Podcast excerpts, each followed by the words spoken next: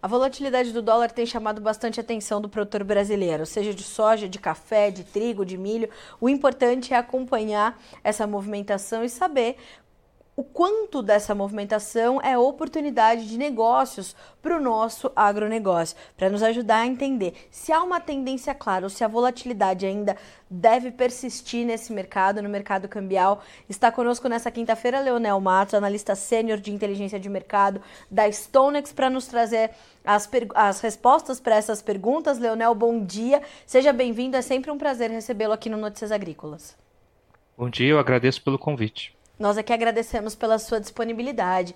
Leonel, como é que a gente está tá enxergando esse mercado agora? Há uma tendência clara, definida e forte de alta e de continuidade de alta para o dólar? Ou trata-se de um, de um momento pontual? É algo que é, tem vida é, curta e certa para terminar? Uma excelente pergunta. O câmbio é uma variável extremamente volátil, ela é muito difícil de, de fazer alguma previsão com mais prazo. É, no momento, a gente está enfrentando algumas pressões altistas para o câmbio, bem definidas, principalmente vindas do exterior. É, lá nos Estados Unidos, a gente vê uma pressão para o aumento dos juros americanos, né, nos rendimentos dos títulos do Tesouro Americano causadas, por um lado, pelo discurso do Federal Reserve, que se mantém cauteloso, falando que está vigilante para possíveis fatores inflacionários, ele não descarta mais uma alta de juros ainda esse ano. E, por outro lado, os dados econômicos que vêm dos Estados Unidos, da atividade produtiva, do mercado de trabalho, se mostra bastante aquecido. Então, o pessoal não, não vê muito no horizonte uma possibilidade de um começo do ciclo de corte de juros lá pelo Federal Reserve. Então, eles acreditam que os juros vai ficar mais altos por mais tempo. Então, os juros altos por lá ajudam o dólar a se fortalecer e acaba enfraquecendo o nosso real.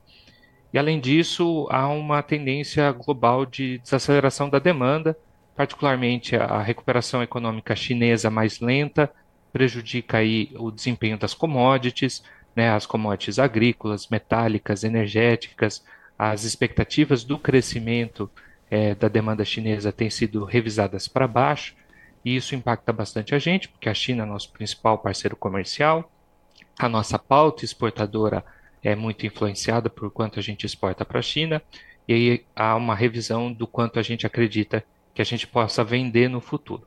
Então a gente tem esses fatores aí de pressão altista bem definidos.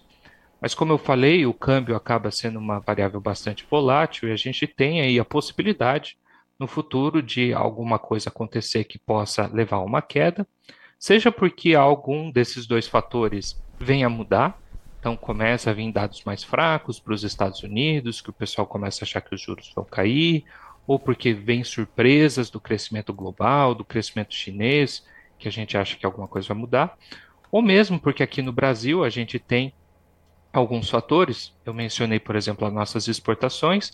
A gente está tendo um ano recorde no balança comercial. A expectativa da Secretaria de Comércio Exterior é que a gente termine o ano com quase 100 bilhões de saldo comercial nas nossas exportações, por conta aí de um, de um ano recorde também na safra agrícola.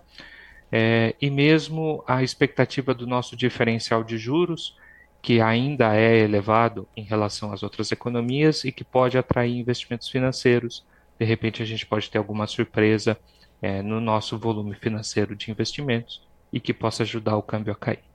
E é possível perceber, Leonel, que com esse, esse cenário tão completo como você nos descreveu, não se trata de um uma movimentação do dólar frente ao real de alta. Trata-se de uma movimentação da moeda americana de avanço, pelo menos por enquanto, e de persistência da volatilidade frente a uma série de outras moedas, né? É um movimento Isso. globalizado. É como eu mencionei, é, essas últimas, vai, desde o final de julho para cá, o que a gente tem visto é principalmente o cenário externo afetando a nossa moeda. Então, como você disse, é o dólar se fortalecendo em relação a todas as outras moedas. É, a gente pode observar o dólar se fortalecendo, por exemplo, em relação ao euro, ao iene, ao real, ao peso argentino, ao peso mexicano, à lira turca, né? Então, em relação a todas as outras moedas, vindo aí desse cenário externo principal que está é, afetando a dinâmica global.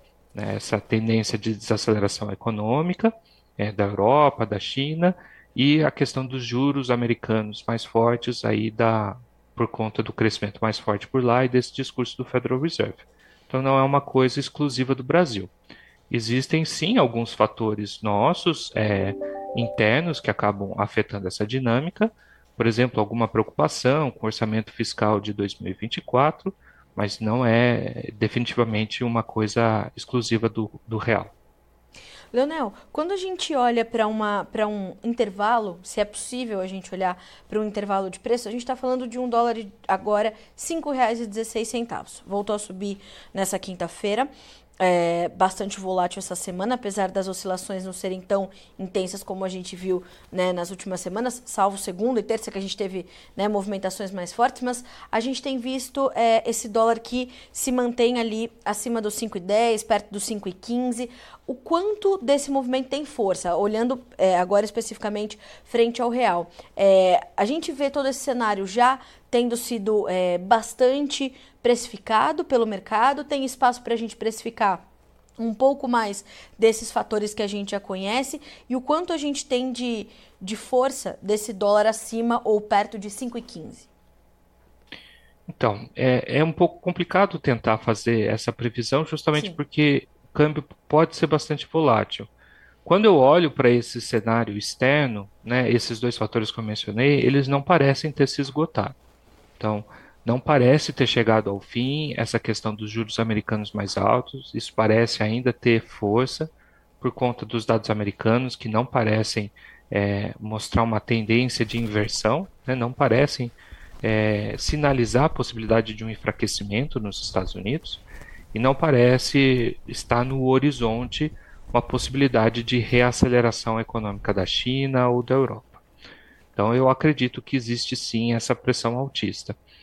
O, o, difícil é tentar fazer uma previsão com mais longo prazo, porque se você pensar, eu mencionei né, o mês de julho. No mês de julho a gente estava com o dólar na, no, na casa dos 4,80.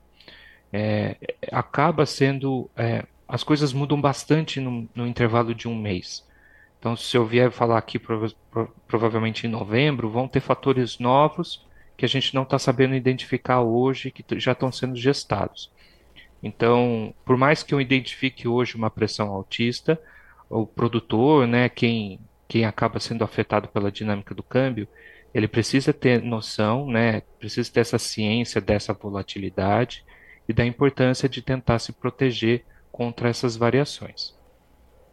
Leonel, uh, o quanto isso tem é afetado o nosso agronegócio? Como é que você avalia é, o impacto disso para o agro? Porque a gente sempre tem aquela, aquela dicotomia quando a gente pensa em mercado de dólar para a produção agropecuária. Se de um lado a gente forma preços melhores e é mais competitivo na exportação em função desse movimento, de outro a gente tem essa movimentação também de custos de produção que podem subir, dados os insumos que são dolarizados numa boa parte da nossa produção. É, que sinais o produtor tem que estar atento agora para conseguir equilibrar essas duas frentes? Perfeito, é justamente isso. A maior parte das nossas commodities formam seu preço no exterior, né? Então, para o produtor que exporta, o câmbio subir normalmente significa uma receita melhor, né? Ele vai conseguir transformar em mais reais aqui dentro, ele vai ganhar mais dinheiro. É, porém, existe essa questão dos custos. Então, ele tem que estar atento custos de insumos, de fertilizante, as questões que são importadas ou que têm seu preço atrelado, né, algum, algum preço é, atrelado no exterior, tem que estar ciente de que esses custos podem subir. Então, é, é muito difícil fazer uma análise, eu não sou um especialista em commodities, então cada cultura pode ter uma realidade mais, é, mais particular, ele precisa estar antenado para saber exatamente como é que vai ser afetado a sua realidade, saber se ele vai ter um impacto mais positivo ou negativo, e como eu falei, tentar se proteger né, com, com a ajuda de alguma, é, alguma instituição financeira, de proteger essas variações com contratos futuros, para que ele tenha alguma previsibilidade e estabilidade nessas receitas, nesses custos, né, de forma a não ser surpreendido negativamente. Leonel, a gente tem alguma sinalização, alguma, algum indicativo de que o governo, é, o governo não, mas o Banco Central poderia é, intervir diante dessas altas com leilões ou com é, é, algumas ferramentas ali da política monetária para trazer esse, esse algum equilíbrio a mais, ou por ser justamente um movimento globalizado, a gente deve ver o mercado correr um pouco mais solto, um pouco mais livre? Essa é uma excelente pergunta. É, normalmente o Banco Central ele tem uma atuação diária no mercado de câmbio, né? ele tem é, o que a gente chama de swaps cambiais, que ele faz, ah, inclusive, para ajudar na liquidez do mercado de câmbio, mas as chamadas intervenções, que são o, é, a criação de swaps